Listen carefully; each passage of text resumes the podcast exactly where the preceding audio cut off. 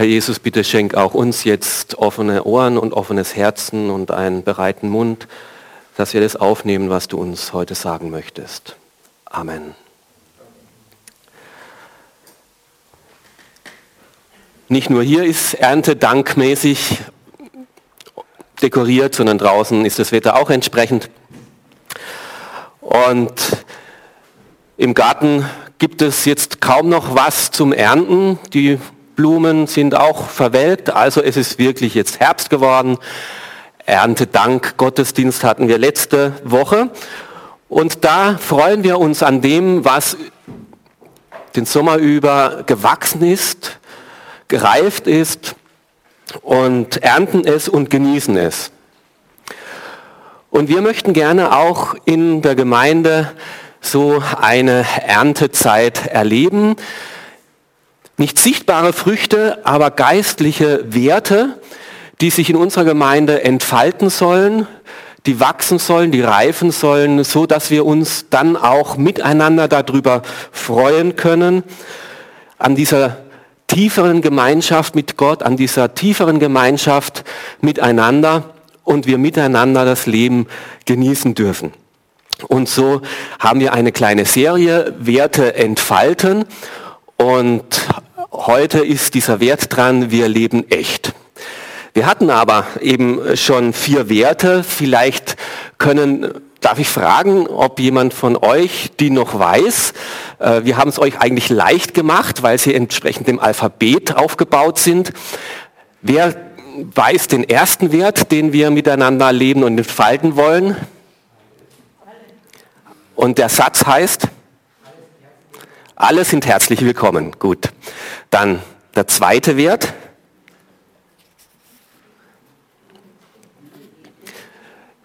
Das Schlagwort weiß man schon, den Satz nicht ganz so. Okay, B, B, M, Also gut, die Bibel hat Kraft, dein Leben zu verändern. Der dritte Wert.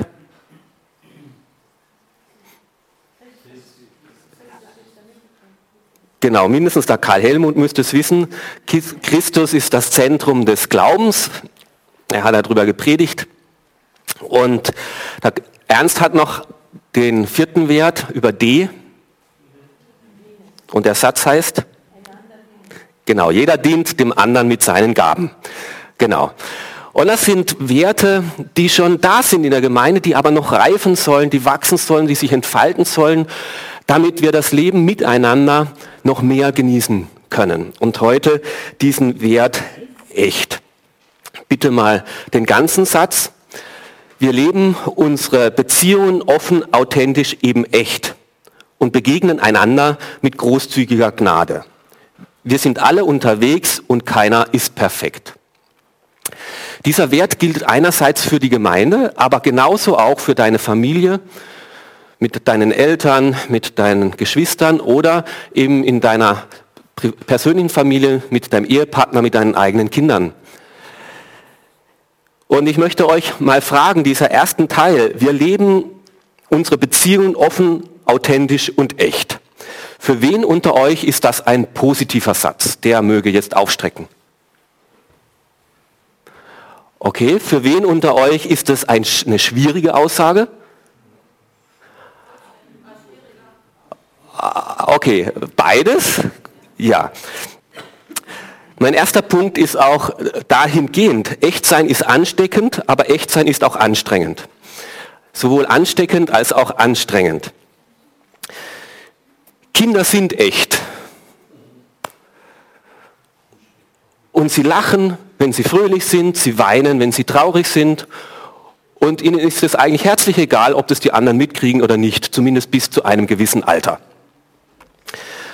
und sie sind ängstlich und dann halten sie sich am Hosenbein fest und sie sind ausgelassen und dann toben sie durch die Gegend und du kannst an ihrem Gesicht sehen, wie es ihnen geht. Und man weiß, woran man dran ist. Und für viele, die meisten von uns, ist es gewinnend, diese Echtheit, diese Unmittelbarkeit, diese Klarheit, diese Offenheit, dass ihr Herz nicht versteckt ist, sondern dass es da ist. Da wurde zum Beispiel der zehnjährige Martin gefragt, was macht man bei einem Rendezvous? Und er gab den Antwort, beim ersten Rendezvous sagen sich die Leute interessante Lügen. Dadurch sind sie dann bereit zu einem zweiten Rendezvous. Und so lernt man sich kennen. Da weiß man, wo man dran ist. Wir wollen auch echt sein miteinander, so sein, wie wir sind. Wir wollen das Gefühl haben, dass wir sicher sind, dass wir nicht vorsichtig Spielchen miteinander äh, spielen müssen, sondern dass wir angenommen sind, dass wir in einer Freiheit einander begegnen können, ehrlich und echt. Aber wenn ich an meine Kinder denke, dann war ich nicht immer glücklich darüber, dass sie so echt sind. Manchmal war das Echtsein auch echt anstrengend. Ähm, wenn die, äh, die, Kinder dann übermütig sind oder schlecht drauf sind, wenn du meinst, sie müssten jetzt Zähne putzen oder ins Bett gehen oder im Kaufhaus gibt es eben nicht alles zum Mitnehmen, was ihnen gefällt, wenn sie dann da rumgeschrien haben oder in der Gemeinde vor allen anderen miteinander gestritten haben, dann habe ich mir manchmal gewünscht, ein bisschen mehr Angepasstheit wäre jetzt auch nicht schlecht. Und ich glaube, dass es uns in der Gemeinde vielleicht ähnlich geht miteinander. Der Gemeindebesuch ist genauso zwiespältig. Anfangs habe ich die Befürchtung, dass uns Gäste, die uns besuchen und noch nicht so gut kennenlernen, vielleicht besser sehen, als wir wirklich sind. Sie denken, die Leute hier sind sehr freundlich, sie sind interessiert, sie gehen aufeinander zu. Die beten sogar laut im Gottesdienst, manchmal zumindest, manche zumindest. Sie gehen auf neue zu. Es ist locker, freundlich, verständlich und was die alles für gute Angebote haben. Und sie staunen sich und sagen, boah, toll. Aber mit der Zeit merkt man dann, wenn man länger da ist, dass längst nicht alles so glatt läuft, wie man das zuerst so den Eindruck hatte. Und später kann es dann sogar passieren, dass sich jemand vielleicht enttäuscht wieder zurückzieht, weil er merkt, da sind so viele Baustellen und da ist auch keine heile Welt. Und jeder einzelne von denen hat zu kämpfen mit sich und seinem Leben und die Gemeinschaft hat auch noch zu kämpfen miteinander, untereinander. Und das ist auch nicht so, wie ich mir das gewünscht und vorgestellt habe. Und je mehr man sich kennenlernt und je echter man miteinander im Gespräch ist, umso mehr merkt man auch, auch wir Christen haben Schwierigkeiten in der Erziehung. Was heißt es wirklich, christliche Familie zu leben? Längst nicht klar. Oder dass Ehen angefochten sind oder dass auch Christen mit Finanzen Probleme haben und sie zur Belastung werden können. Und dass auch unter Christen manchmal ein rauer, ruppiger Umgangston herrscht und längst nicht so gnädig und liebevoll und verständnisvoll miteinander geredet wird, wie man sich das wünschte und dass falsche Muster immer noch da sind und zum Teil auch akzeptiert werden und dass auch Christen manchmal die Versöhnung so schwer fällt und es so ein mühsamer, langer Weg ist. Als wir diesen Wert für unser Miteinander definiert haben, war mir selbst noch nicht bewusst, wie sehr er mich selber herausfordern wird und diese Predigt zu halten. Letzte Woche hatten wir eine sehr schöne Woche. Wir waren als Leitungskreis eine Woche auf einem Segelschiff äh, in Split unterwegs äh, auf dem Meer. Wir hatten eine gute, schöne Zeit miteinander. Aber wenn man eine Woche, und wir kannten uns eigentlich schon recht gut, wir sind einige Jahre schon miteinander im Leitungskreis unterwegs. Aber wenn du eine Woche aufeinander äh, auf dem Segelschiff bist, lernst du dich nochmal anders und besser kennen und von einer ganz neuen Seite. Und da muss man auch immer wieder sagen, ja, so ist der andere und ich will ihn so annehmen, wie er eben ist. Also die Frage, wollen wir das wirklich, was dieser Wert hier sagt? Wir leben unsere Beziehungen offen, authentisch, eben echt. Ist es vielleicht doch nicht zu gefährlich, zu belastend, zu anstrengend, ist denn nicht mein Leben schon mühsam genug, muss ich mir auch noch die Sorgen der anderen anhören und auf mich nehmen. Seine Ecken und Kanten auch noch aushalten. Nur, was wäre denn die Alternative? Das Gegenteil wäre, wir schauspielern jeden Sonntag. wir heucheln Problemlosigkeit. Wir haben dann unsere Fassaden und tragen unsere Masken. Und wenn wir uns treffen, dann sind wir höflich, freundlich, aber zeigen nicht das, was uns wirklich beschäftigt. Wir begegnen einander dann nicht wirklich, zumindest nicht im realen Leben.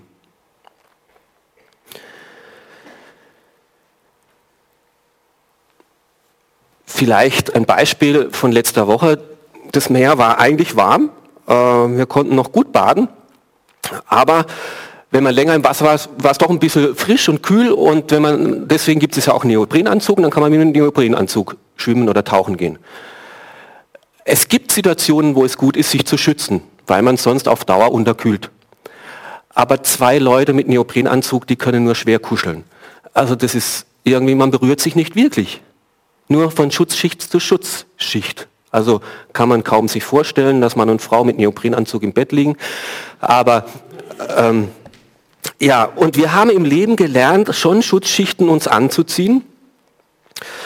Ähm, also ich habe mein Studium äh, auf der Baustelle verdient. Immer in den Sommerferien war ich beim Tiefbauamt angestellt und es war eigentlich eine Subfirma von, von der Stadt. Äh, und da hat die Stadt immer Aufträge gegeben und dann mussten wir da eben Telefonleitungen oder irgendwelche Kabel äh, verlegen oder sowas.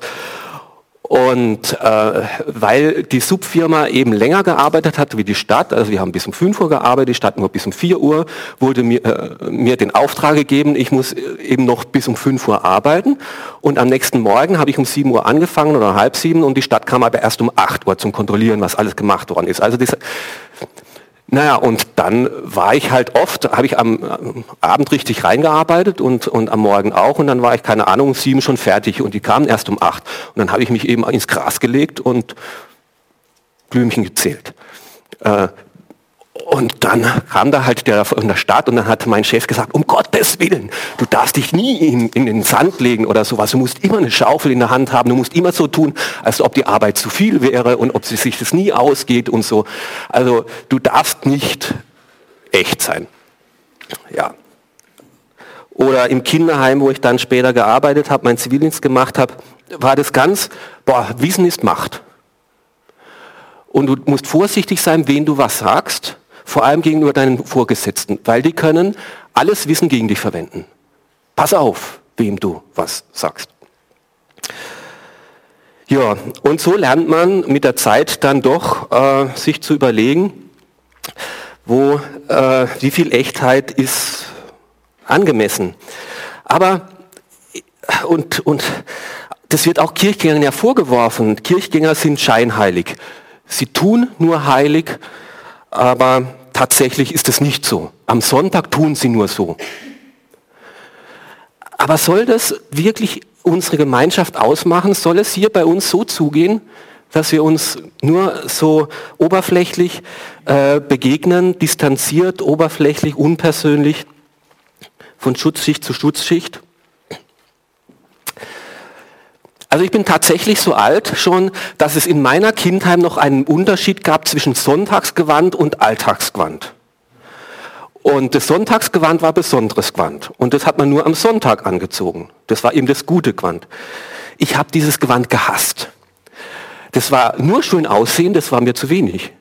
Also nur irgendwie dazustehen und ein Kleiderständer zu sein und äh, ich wollte was erleben, ich wollte was machen, ich wollte Fußball spielen, im Sandkasten spielen, auf Bäume steigen äh, und, und dazu war das Sonntagsgewand nicht geeignet und es war auch gefährlich. Dann kriegt es womöglich Flecken, dann kriegt es womöglich Risse und das war mir zu, viel, zu wenig Leben in diesem Sonntagsgewand. Und so geht es mir heute noch. Ich möchte leben und ich hoffe, dass wir miteinander leben wollen, ehrlich und echt. Und dann kann es vielleicht sein, dass es manchmal auch Flecken gibt und manchmal Risse gibt, aber ich glaube, es ist viel besser, wie wenn wir uns nur im Sonntagsgewand begegnen. Gemeinde soll ein Ort sein, wo wir nicht nur brav, sondern lebendig miteinander unterwegs sind, wo wir wirklich das Leben miteinander teilen. Und es soll mehr sein als nette Sonntagsbekanntschaften, sondern ein Leben, wo man einander trägt und füreinander da ist und einander unterstützt. Und das wünscht sich Gottes Wort auch. Im ersten Korintherbrief im Kapitel 12, da lesen wir, wenn ein Glied leidet, dann leiden auch alle anderen mit. Und wenn eines geehrt wird, freuen sich auch alle anderen mit. Und Paulus erklärt es am menschlichen Körper. Wir sind, wir gehören doch zusammen. Wir sind wie ein Leib, wie ein menschlicher Körper, der miteinander verbunden ist. Und Ernst hat es diese Woche auch erlebt. Er hat seine Hand da äh, zwischen den Anker und der Reling bekommen und das war sehr schmerzlich. Und das hat, da konnte er schwerlich sagen, ach, ist ja nur die Hand, das berührt mich nicht. Weil meine Füße, mein Herz, mein Kopf ist ja noch alles in Ordnung, also lassen wir die Hand mal Hand sein sondern es hat ihn schon emotional, motivationsmäßig ziemlich reingerissen, dass er jetzt eben nicht steuern konnte ob als Skipper, weil die Hand eben sehr lediert war. Und so, wenn ein Glied leidet, leiden alle anderen mit. Und wenn ein Glied freut, dann freuen sich die anderen eben auch. Und so bekommt man Freude voneinander mit, ebenso aber auch den Schmerz. Und im ersten Petrusbrief schreibt das Petrus dann so, haltet fest zusammen nehmt Anteil am Leben des anderen und liebt einander wie Geschwister. Nehmt Anteil am Leben des anderen und liebt einander wie Geschwister. Geht barmherzig miteinander um und seid nicht überheblich. Vergeltet nicht Böses mit Bösem, bleibt freundlich und wenn man euch beleidigt und bittet, äh, dann bittet Gott um seinen Segen für den anderen.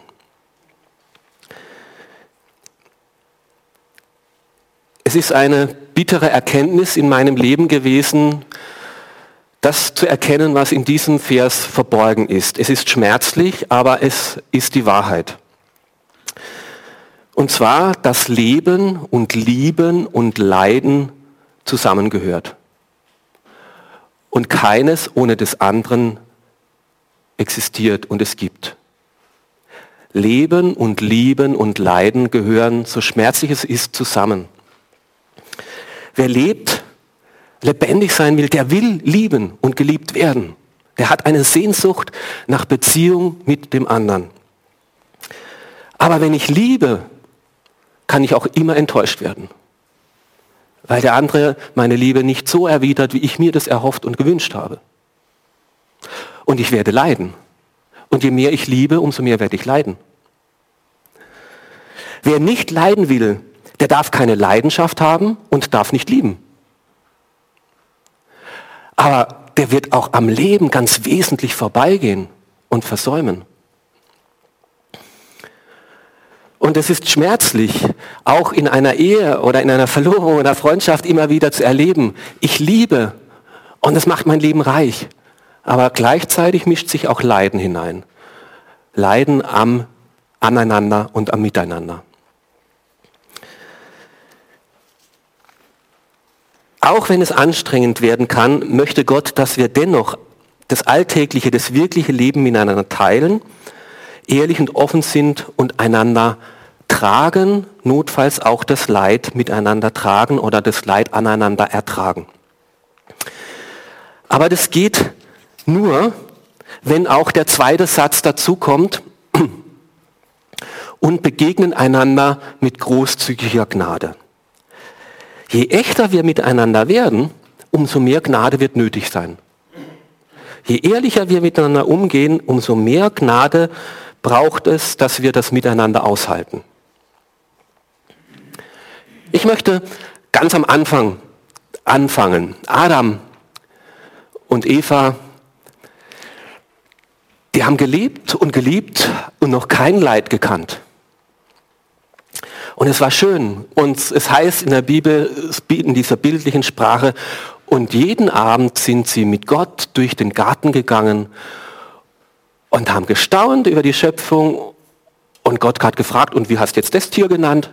Ach, Giraffe. Ach, guter Name, gefällt mir. Und so. Und haben miteinander das genossen, was sie am Tag getan hat bis zu dem Zeitpunkt, wo eben beide einen Fehler gemacht haben, Gottes Gebot übertreten haben und sie wussten, dass sie einen Fehler gemacht haben. Sie wussten es, sie spürten es. Und sie haben sich versteckt. Als Gott wieder kam am Abend, haben sie sich versteckt. aus Scham. Ich bin nicht so, wie ich hätte sein sollen. Ich bin nicht so, wie der andere es vielleicht von mir erwartet. Und jetzt habe ich Angst, dass er mich so kennenlernt, wie ich tatsächlich bin. Ich muss mich schützen. Ich bin beschämt. Und dann kommt Gott und ruft, Adam, Adam, wo bist du? Gott kommt und sucht weiterhin die Gemeinschaft. Ich will mit dir weiterhin Gemeinschaft haben. Ich suche dich. Ich suche dich auf. Ich gehe dir nach. Adam, wo bist du? Und dann gesteht Adam das, dass Dinge in sein Leben gekommen sind, die nicht okay waren. Und was macht Gott? Gott selber schafft eine Bedeckung, einen Schutz. Er macht ihnen aus Leder eine Kleidung. Und es heißt, Gott begleitet Adam und Eva, der erste Designer. Und wie geht es? Woher hat er das Fell? Er musste ein Tier schlachten, es musste ein Opfer gebracht werden. Und es war das erste Opfer, was gebracht werden musste. Und es war das erste Opfer, was schon klar machte, es muss mal Jesus, mein Sohn, geopfert werden, der geopfert wird für diese Schuld. Und Gott selber hat gelitten, um wieder diese Gemeinschaft mit Adam und mit Eva herstellen zu können. Und so darf ich vor Gott ganz ehrlich und ganz echt sein. Weil ich brauche mich vor ihm nicht verstecken, ich brauche mit ihm nicht Schauspielern, denn er begegnet mir mit absoluter Gnade, mit völliger Gnade, mit absoluter Liebe, mit Vergebungsbereitschaft, mit guten, gütigen, gnädigen Augen. Und jetzt heißt es in der Bibel und sagt Petrus, wer das erlebt hat, diese Annahme von Gott, diese Gnade von Gott, dem gibt Gott eine Kraft und eine Möglichkeit aus dieser Erfahrung heraus, dass er selbst wieder mit anderen Menschen in dieser göttlichen Art und Weise umgehen kann. Wer das erlebt hat, der darf, der kann und soll auch mit dem anderen wieder so umgehen. Und Petrus schreibt es im ersten Brief seines Briefes im Kapitel 2 ab Vers 19 bis 25. Das sind Verse, die so gut wie nie gepredigt werden. Und ich habe auch noch nie darüber gepredigt, aber ich habe sie jetzt hergenommen und ähm, rausgesucht, weil ich glaube, sie zu diesem Thema ganz Wesentliches zu sagen haben. Wer keine Bibel dabei hat, sollte sie jetzt, der eine dabei hat, sollte sie jetzt da aufschlagen. Wer keine dabei hat, muss jetzt ganz besonders aufmerksam zuhören. 1. Petrus Kapitel 2 ab Vers 19 bis 25. Denn das ist ein Beispiel für die Gnade Gottes. Also ein Beispiel für die Gnade Gottes. Wenn jemand ungerechte Behandlung geduldig erträgt, weil sein Gewissen Gott verantwortlich ist. Natürlich verdient ihr keine besondere Anerkennung, wenn ihr Schläge äh, geduldig hinnehmt, die ihr bekommt, weil ihr Unrecht getan habt. Aber wenn ihr für das Gute, das ihr getan habt, leidet und Schläge geduldig ertragt, ist das ein Zeichen für die Gnade Gottes. Dieses Leiden gehört zu dem Leben, zu dem Gott euch berufen hat. Christus, der für euch litt, ist euer Vorbild, dem ihr auch nachfolgen sollt. Er hat nie gesündigt und nie jemand mit seinen Worten getäuscht. Er hat sich nicht gewehrt, wenn er beschimpft wurde. Als er litt, drohte er nicht mit Vergeltung. Er überließ seine Sache Gott, der gerechte Richter. An seinem eigenen Körper hat er unsere Sünden an das Kreuz hinaufgetragen, damit wir für die Sünde tot sind und für die Gerechtigkeit leben können. Durch seine Wunden seid ihr geheilt worden. Früher seid ihr umhergeirrt, wir verlorene Schafe, aber nun seid ihr zu eurem Hirten zurückgekehrt, dem Beschützer eurer Seelen.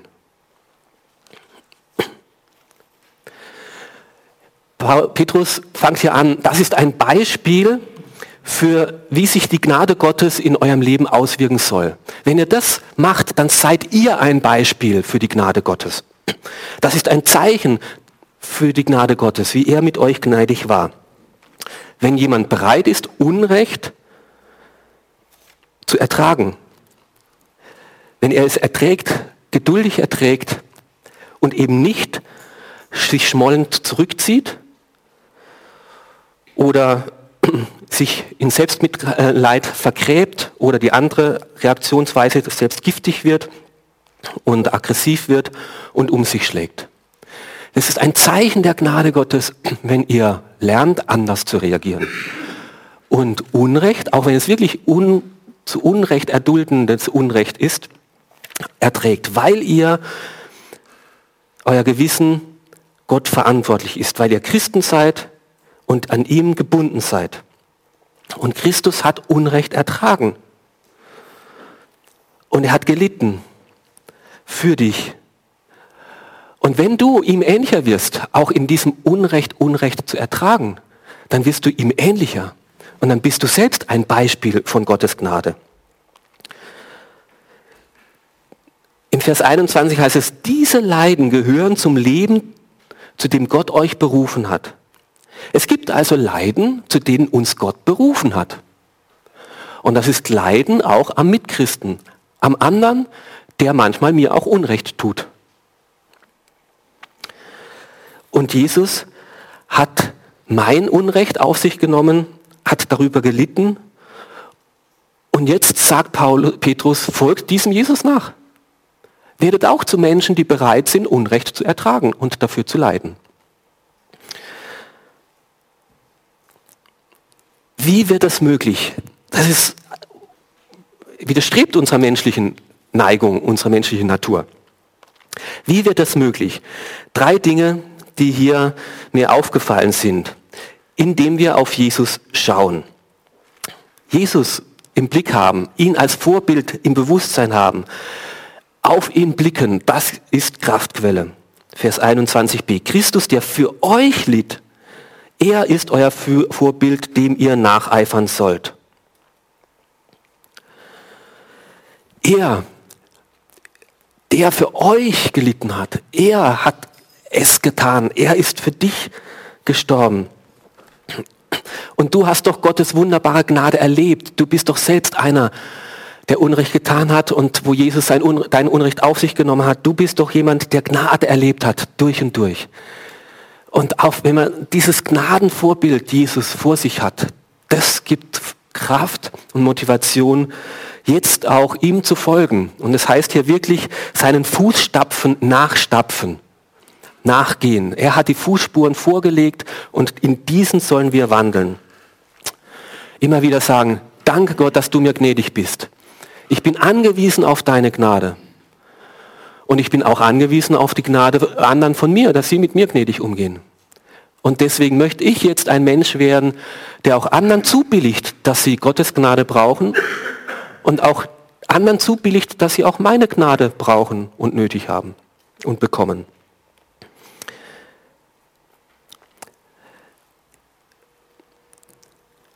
Ein zweiter Punkt, der mir hilft, in dem Wissen, dass Gott einmal gerecht richten wird. Da, wo ich nicht selbst mich um Gerechtigkeit kümmere, nicht zurückschlage und jetzt darauf bestehe, dann heißt es hier im Vers 23, er überließ seine Sache Gott, der gerecht richtet. Es ist so befreiend, wenn man nicht selber für Gerechtigkeit sorgen muss. Man kann es ja allzumeist auch gar nicht, so sehr man sich auch bemüht. Gott ist derjenige, der Recht für Recht sorgt, ob es jetzt ist oder später. Aber wir dürfen wissen und daran festhalten und im Gebet uns immer wieder zu Gott wenden und sagen, das ist meine Not. Und ich bringe sie zu dir, Herr, kümmer du dich drum. Sei du der Richter, der sich für das Unrecht oder gegen das Unrecht stellt und für Recht sorgt. Ich brauche nicht selber mehr für Vergeltung sorgen. Ich brauche mich nicht schmollen zurückziehen. Ich brauche nicht im Selbstmitzeit verfließen. Ich brauche nicht aggressiv sein. Ich brauche nicht feindselig sein, sondern ich darf meine Sache Gott sagen. Ich brauche sie nicht verschweigen. Ich brauche sie nicht unter den Teppich kehren. Ich darf sie Gott nennen und so ist es und so geht es mir, Herr, kümmer du dich drum, um die Sache. Aber Gott tut noch viel mehr. Er kümmert sich nicht nur um die Sache, sondern er kümmert sich auch um mich ganz persönlich. Da heißt es, nun seid ihr zu eurem Hirten zurückgekehrt, dem Beschützer eurer Seele. Weil, wenn du echt und authentisch bist und im guten Wissen und Wollen dich öffnest für andere, hast du keine Garantie, dass der andere adäquat, gnädig und barmherzig und verständnisvoll damit umgeht. Was ist, wenn der das missbraucht, falsch damit umgeht und dich verletzt? Dann ist es so tröstlich und so hilfreich zu wissen, da ist der Hirte da. Jesus, der Beschützer meiner Seele, der auf mich aufpasst und meine Seele bewahrt und beschützt. Er selbst passt auf mich auf mit einer liebevollen, fürsorglichen, gnädigen Art. Und er weiß ganz genau, wie viel er uns zumuten muss, kann, darf. Und er gibt uns ausreichend Kraft dafür. Und er gibt keinen Zentimeter mehr, wie er uns Kraft dafür gibt, Leid auch zu tragen. Und es ist so gut zu wissen. Und Viele von uns beten gerade in der Not auch den Psalm 23. Wenn sonst nicht mehr die eigenen Gebete helfen, dann ist es gut, wenn man vorformulierte Gebete hat. Und der Psalm 23, der eignet sich sehr gut, weil er kurz ist und bildlich. Und dann kommt man an diese Stelle und wandere ich auch im Tal des Todesschatten. Also wenn der Tod, die Not, die Angst sich schon Schatten wirft auf mein Leben. Du bist bei mir, ich bin nicht allein. Dein Stecken und dein Stab, die trösten mich. Die geben mir Halt und Sicherheit und Trost. Und jetzt sagt Petrus, hey, ihr habt doch das erlebt, ihr habt diesen Beschützer eurer Seelen, ihr habt diesen Richter, der fürs Recht sorgen wird und ihr habt dieses Vorbild dieses Christus. Lebt diese Gnade miteinander. Und je mehr Gnade da ist in eurer Gemeinschaft, umso mehr Echtheit und Authentizität wird möglich. Umso ehrlicher und offener dürfen und können wir dann auch umgehen miteinander. Wenn die Gnade wächst, wächst und darf die Echtheit wachsen. Jetzt möchte ich aber doch noch zum Schluss kommen, auch den letzten Satz. Wir sind alle unterwegs und keiner ist perfekt. Keiner ist perfekt. Ja,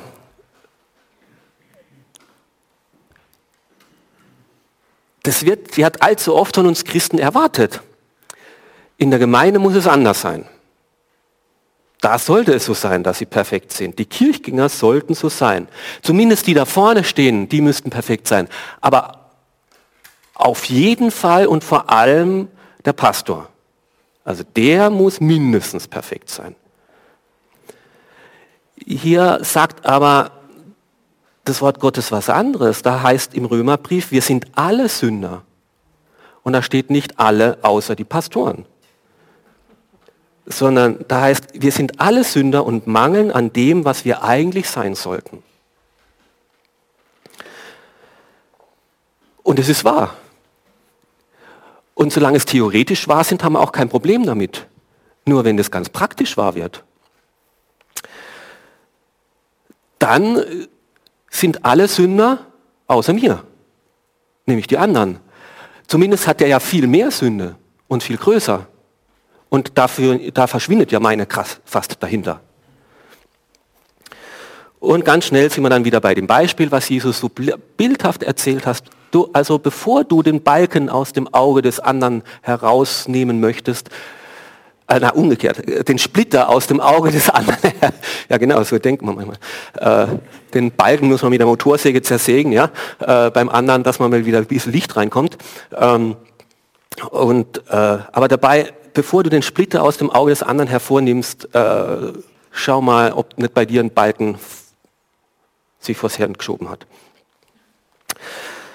Ähm, ja, es ist immer wieder gut, auch wenn wir miteinander Abendmahl feiern. Für mich ist es ein Zeichen, dass wir ausdrücken, wir sind, keiner von uns ist perfekt. Und wir sind alle angewiesen auf Gottes Gnade. Und ich gehe zum Abendmahl, weil ich es weiß, ich brauche es. Und die anderen gehen auch zum Abendmahl, weil sie es für sich wissen, dass sie es brauchen.